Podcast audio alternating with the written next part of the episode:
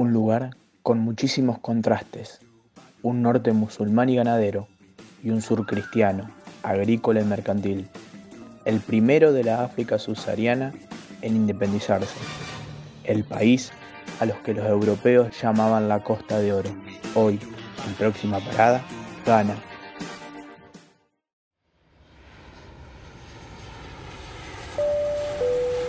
Ladies and gentlemen, welcome to Ghana. Bienvenidos a Ghana.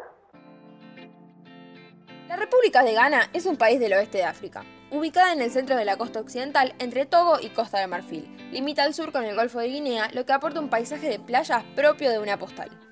Este es el país donde habitan los contrastes. Conviven en él realidades muy distintas. El sur es mayoritariamente cristiano, agrícola, mercantil y tropical. Y el norte, por su parte, es musulmán, ganadero y subdesértico. Hay castillos y fuertes heredados de la época colonial, de la época europea, y modernas ciudades donde reina la vida nocturna. Hay explotación petrolífera que por sus metodologías atenta contra la naturaleza, pero al mismo tiempo se privilegia el cuidado de parques y reservas naturales a lo largo de todo el territorio. Ghana es también conocido como Costa de Oro, denominación que utilizaron los europeos históricamente para identificar, durante la etapa de conquistas y expediciones, a la región que ocupa el actual país. Expediciones que fueron variadas y numerosas, encabezadas principalmente por portugueses, británicos y neerlandeses, donde también meterían la mano los daneses, los suecos y los prusianos. Tras varias idas y venidas, tratados con la población y ejecución de violencia en algunos casos, en 1900 Ghana se convirtió en un protectorado, lo que significó para la nación además transformarse en una de las principales proveedoras para el tráfico de esclavos en el mundo.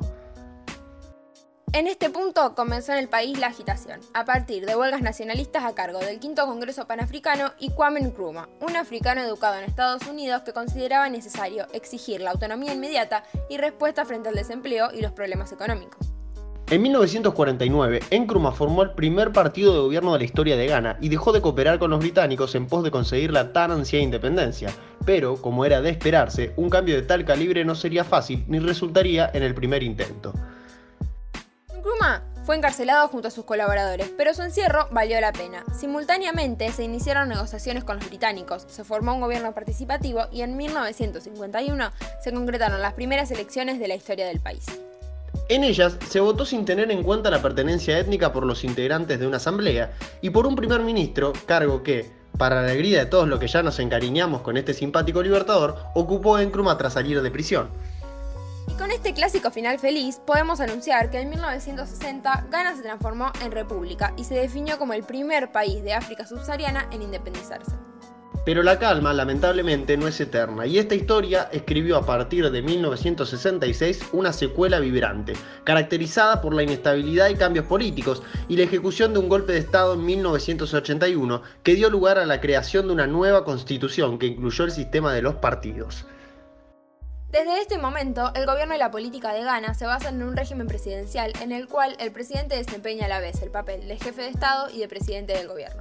Desde allí se ejerce el poder ejecutivo, mientras que el poder legislativo es compartido con el Parlamento, un sistema de una sola Cámara de 200 miembros.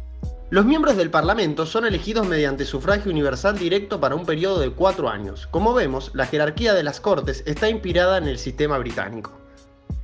Actualmente es una de las democracias más potentes del continente. Está manteniendo relaciones con la Unión Europea y Estados Unidos. Con este último sostienen estrechos acuerdos relacionados con la educación y la cultura, además de ser uno de sus principales socios comerciales, donde operan muchas compañías multinacionales americanas como Coca-Cola o Motorola. El idioma oficial es el inglés, pero se habla en casi todas las lenguas autóctonas.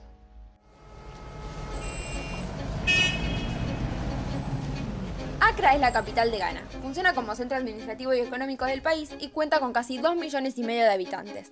También alberga edificios que muestran la transición de los suburbios del siglo XIX hasta la moderna metrópolis de hoy en día.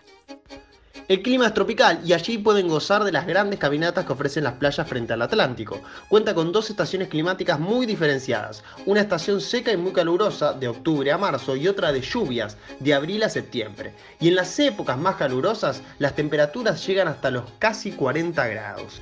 A su vez, el principal elemento geográfico de Ghana es el lago Volta, situado en el este del país, cerca de la frontera con Togo. Su relieve casi llano se eleva al oeste de la meseta Ashanti, que separa la gran llanura del noreste de la llanura del litoral. La mayor parte de la vegetación natural ha sido destruida por el fuego, para obtener nuevas tierras agrícolas, pero aún quedan muchos árboles por observar, como la ceiba, la caoba africana y el cedro. Tanto la vida animal se ha visto también muy mermada, especialmente en el sur, pero aún es relativamente diversa y engloba leopardos, hienas y lémures, entre otros animales terrestres. Además, se pueden encontrar muchas especies de reptiles como la cobra, la pitón y la víbora cornuda. Sí, sí, escucharon bien, la víbora cornuda.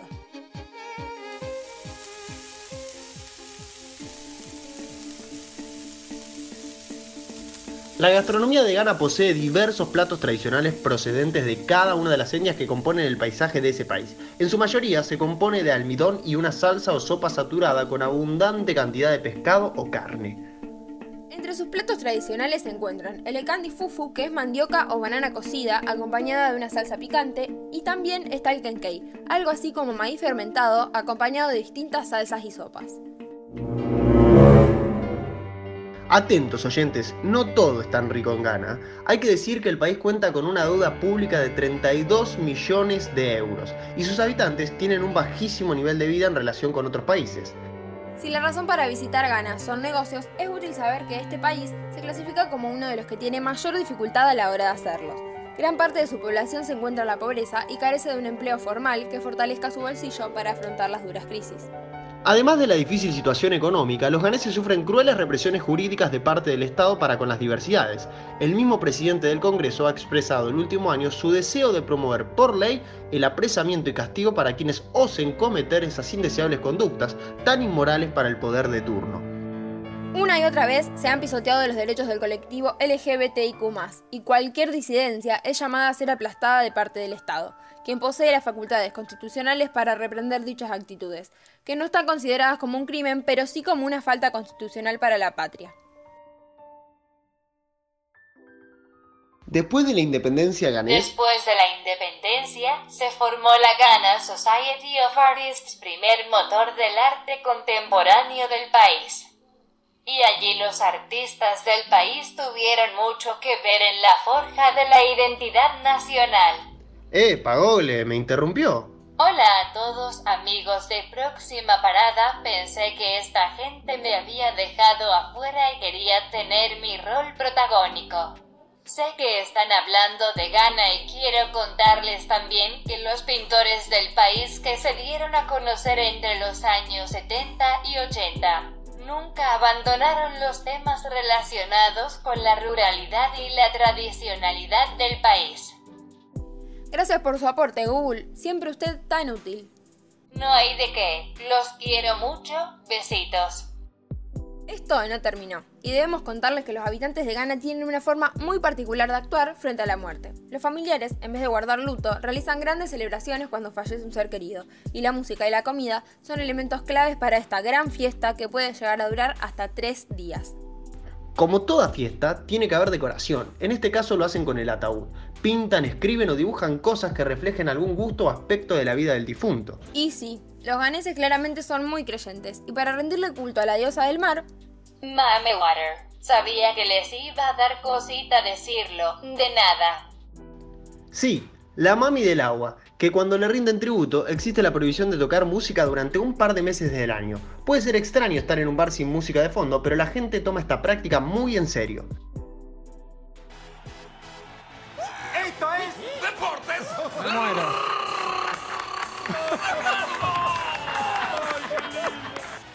Deporte más popular de Ghana es el fútbol y lo siguen el boxeo y el básquet. La selección de fútbol nos resultará familiar porque fue el equipo africano más exitoso en la Copa Mundial de la FIFA 2010 y a su vez fue el primero del continente en ganar una medalla en los Juegos Olímpicos de Barcelona 92.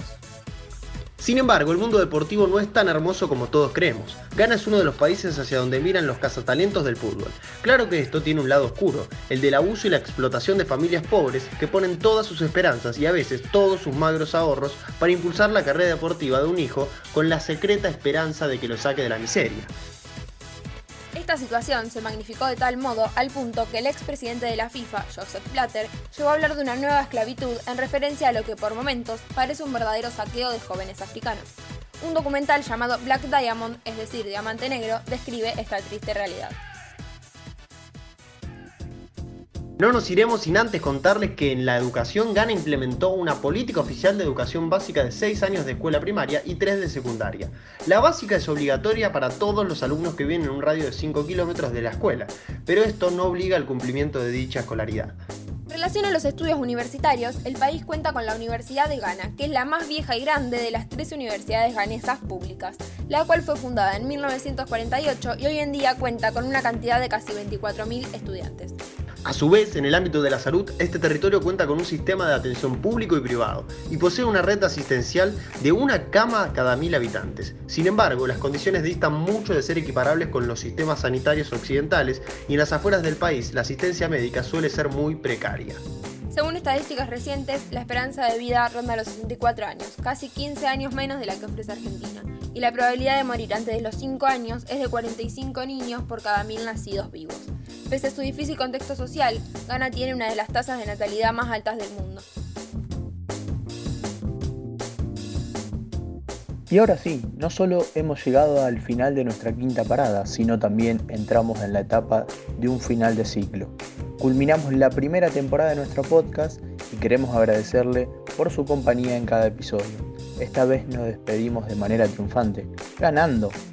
Y si se quedaron con las ganas de encontrar material o algún episodio atrasado, les recordamos que tienen la posibilidad de interactuar con nosotros a través de Spotify, YouTube e Instagram. Gracias por tanto.